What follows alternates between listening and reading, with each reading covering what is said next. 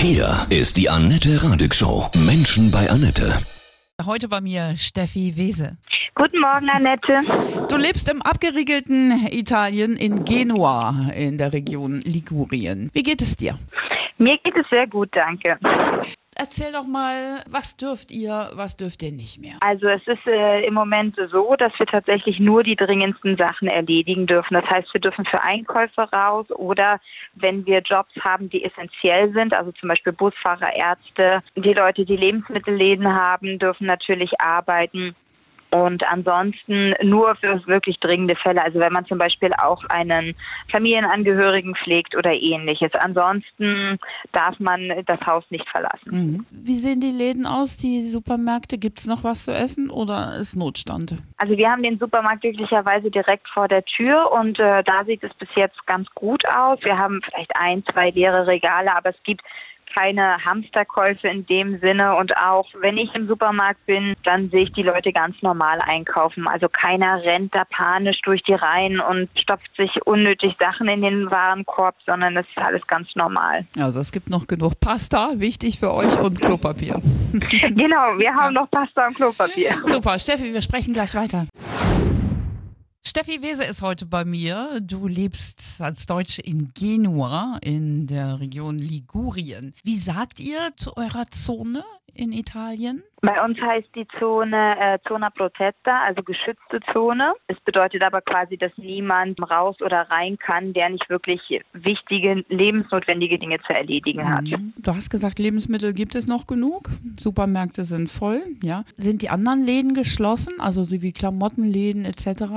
Die Supermärkte haben geöffnet und auch die Apotheken und andere wichtige Geschäfte, wie zum Beispiel die Post. In Italien ist das tatsächlich noch ein wichtiges Geschäft, weil viele Leute darüber ihre Rechnung auch bezahlen im Haushalt. Und ansonsten habe ich jetzt alle anderen Läden als geschlossen wahrgenommen. Ist Militär auf den Straßen, um das zu kontrollieren? Ich persönlich habe jetzt kein Militär gesehen. Ich habe gesehen, dass in anderen Regionen, also über den Fernseher habe ich gesehen, dass in den anderen Regionen durchaus kontrolliert wird wird. Wir müssen auch einen Zettel ausfüllen, wenn wir uns auf die Straße begeben und genau darlegen, warum wir jetzt draußen sind. Mhm. Steffi, wie schätzt du eure Situation in den Krankenhäusern ein? Also aus der Region Bergamo sieht man ja zum Teil schlimme Bilder. Die, die Situation in den, in den Krankenhäusern ist sicherlich sehr, sehr schwierig, besonders für das Personal, das rund um die Uhr arbeiten muss, die Versorgung gewährleisten muss, das Equipment, das bereitgestellt werden muss, also gerade die Beatmungsgeräte, das sind ja auch alles Kosten Natürlich ist es auch äh, eine Platzfrage. Je mehr Infizierte man hat oder eben auch äh, Leute mit schweren Verläufen, umso,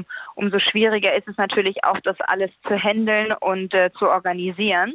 Ich glaube, dass das tatsächlich auch einer der Faktoren ist. Also ich persönlich glaube, dass warum versucht wird, die Verbreitung möglichst einzudämmen. Es geht gar nicht darum, wie lebensgefährlich der Virus ist, ähm, weil er hat ja in den meisten Fällen keinen schweren Verlauf, sondern es geht einfach darum, ob das Gesundheits Gesundheitssystem des jeweiligen Landes das tragen kann. Was glaubst du, warum die Situation in der Lombardei so besonders heftig ist? Also ich, ich weiß es, ich kann es mir tatsächlich nicht erklären, warum es jetzt ausgerechnet in der Lombardei so ist und bei uns äh, relativ ruhig. Also wir sind natürlich sehr dankbar dafür. Du bist auch an einer deutschen Schule, ne? Genau, das ist richtig. In Italien gibt es äh, drei deutsche Schulen mhm. und eine davon ist hier in Genua. Lernen die Kids jetzt durch die Krise auch viel online-mäßig? Das ist ja auch eine Chance. Ja, auf jeden Fall. Also ich bin, bin da auch ganz begeistert, dass wir da so tolle Leute bei uns an der Schule haben, die das sehr, sehr schnell umgesetzt haben. Innerhalb von einer Woche haben wir das ganze System bei Google Classroom aufgebaut. Alle Lehrer haben sich angemeldet, alle Schüler haben sich angemeldet und die, die Lehrer versuchen ihr Möglichstes in Form von Videos, äh, von Dateien, die sie hochladen, eben diesen Verlust des Unterrichts aufzufangen. Die Schüler machen auch alle ganz begeistert mit. Ich persönlich arbeite ja in der Nachmittagsbetreuung, also in der Scuola, wie es hier heißt. Und wir bieten halt auch für die Kinder dann nachmittags eine Betreuung an. Das heißt in Form von Hausaufgabenhilfe online oder wir lesen mit ihnen Bücher oder wir äh, spielen kleine Spiele mit ihnen, um die Zeit auch einfach einfach zu verkürzen. Und so haben sie halt mhm. auch die Möglichkeit, mit ihr, ihren Klassenkameraden in Kontakt zu kommen und das Deutsch nicht ganz zu verlernen. Ja, super. Ist ja auch mal was Tolles Neues, oder? Was sich daraus entwickelt. Auf jeden Fall, ja. Die Digitalisierung kommt jetzt mit Macht. Ja, gut.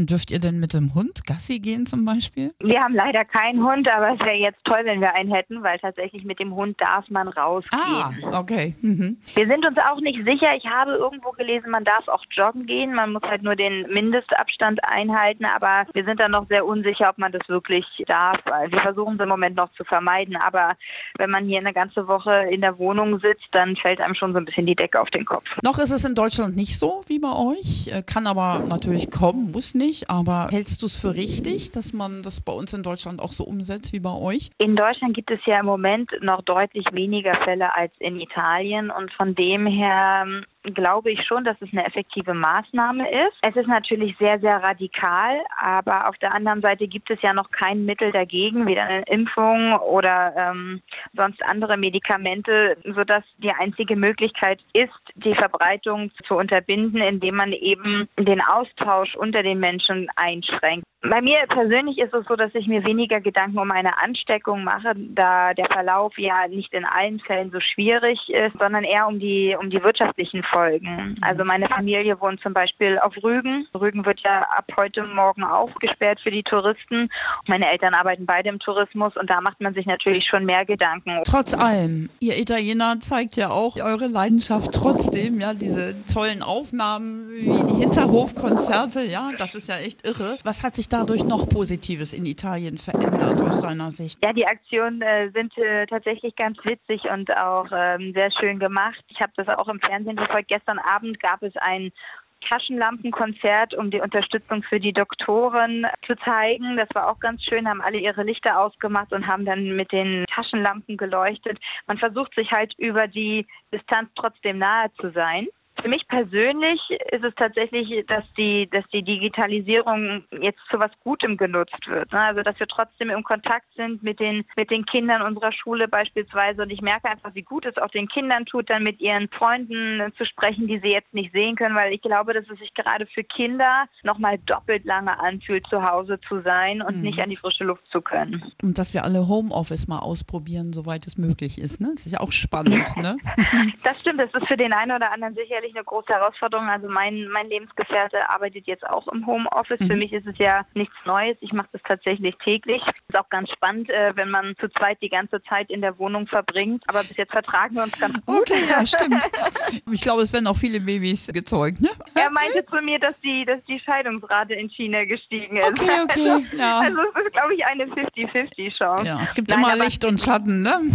genau. Meiner Meinung nach ist es wichtig, in der aktuellen Situation in Europa diesen Virus nicht auf die leichte Schulter zu nehmen. Das bestimmt nicht. Ähm, die Verbreitung ist einfach rasend schnell, aber man sollte auch auf jeden Fall vermeiden, Panik zu schüren, selber in Panik zu verfallen, keine Hamsterkäufe zu tätigen, sondern ruhig, rational und mit Vernunft an die Sache heranzugehen. Ich danke dir. Pass gut auf dich auf, ja. Das mache ich. Ja, und ganz, ganz, ganz, ganz, ganz liebe Grüße nach Bella Italia.